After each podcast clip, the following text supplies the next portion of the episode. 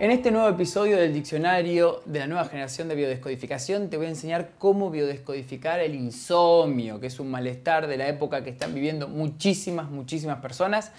Te vas a dormir, empezás a dar vueltas en, la, vueltas en la cama, pensamientos vienen, pensamientos van, que me levanto a hacer pis, que me levanto a tomar agua, que me vuelvo a acostar, que escucho un poco de música, que escucho una meditación y termino viendo una película. Y son las 4 de la mañana y me tengo que levantar a las 6 y media y no puedo dormir, no puedo dormir. Terrible. Porque un día va bien, dos días va bien, pero al séptimo día no rendís en el trabajo, no te llevas bien con tu familia, no puedes pensar en absolutamente nada porque estás cansado, porque estás agotado. Y nosotros necesitamos los humanos dormir para poder recargar energías, para poder vivir. Un cuerpo físico, un cuerpo biológico sin el descanso vagotónico que ofrece el acto de dormir puede durar muy poco tiempo funcionando bien. Aparecen enfermedades como consecuencia del estrés que se acumula por el cortisol que hay en sangre constantemente. Entonces, la biodescodificación te puede ofrecer la oportunidad mágica de que empieces a dormir de nuevo como Dios manda, como la biología manda, como lo que sea manda. ¿Cómo biodescodificar el insomnio? Tenemos que comprender que el insomnio es la consecuencia del estrés crónico o de un estrés agudo. El estrés crónico es cuando tenemos un problema que va a lo largo de nuestra vida, puede ser una semana, un mes, un año, y el estrés agudo es cuando vivimos una situación traumática que nos impacta y nos mueve profundamente todas nuestras emociones, nuestro psiquismo.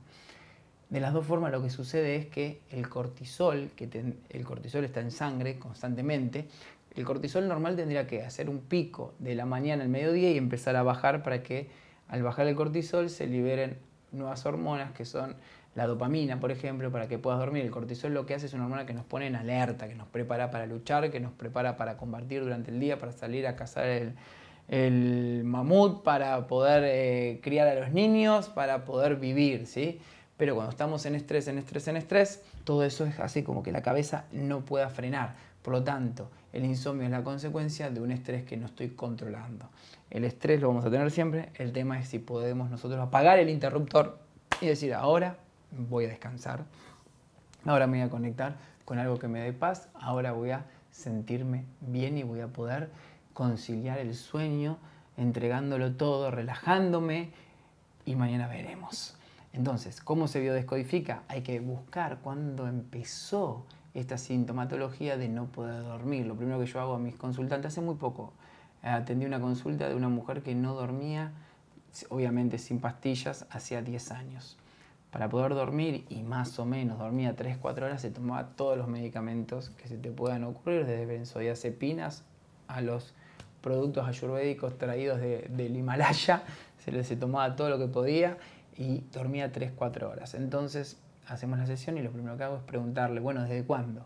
Desde hace 10 años. Bueno, tenemos que ir a buscar qué pasó que aún no se resolvió todavía, porque todavía tenés el síntoma. Hubo un pico de estrés, pero continuó ese estrés en su cabeza, por eso no duerme, porque a veces cuando tenemos un estrés agudo hay un tiempo en el cual no podemos dormir, pero resolvemos el conflicto y después volvemos a dormir. En cambio, ese estrés agudo a veces dispara un estrés crónico, que hace que siempre estemos en alerta, en alerta, en alerta.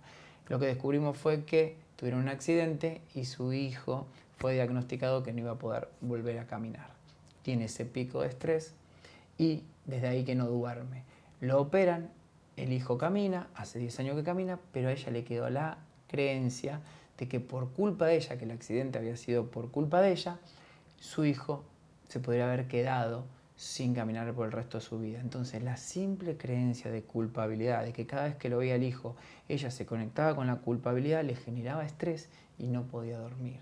Desde que hicimos la sesión, duerme muchísimo mejor. Siguió al principio tomando medicación, pero ya no dormía tres horas dormía 7, que es un avance enorme. Y ahora, poco a poco, está dejando la medicación y en vez de dormir 3 horas, ya duerme 5 horas, duerme 6 horas. A veces, cuando toma bien la medicación, duerme hasta 8 horas. El día de la sesión dice que durmió 10 horas.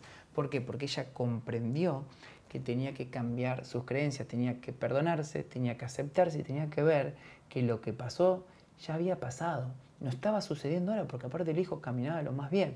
Y, por, y así puedo contarte miles de historias. Me acuerdo también hace poquito, atendí a un señor que no dormía hacía como tres años.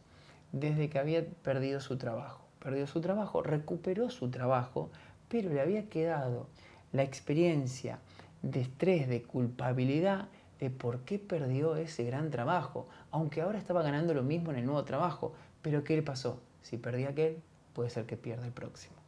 Que no perdonás el pasado, no puedes ser libre en el presente. Entonces está todo el tiempo la cabeza viendo cómo hacer para no perder el trabajo nuevo, que no había ninguna señal de que iba a perder este trabajo.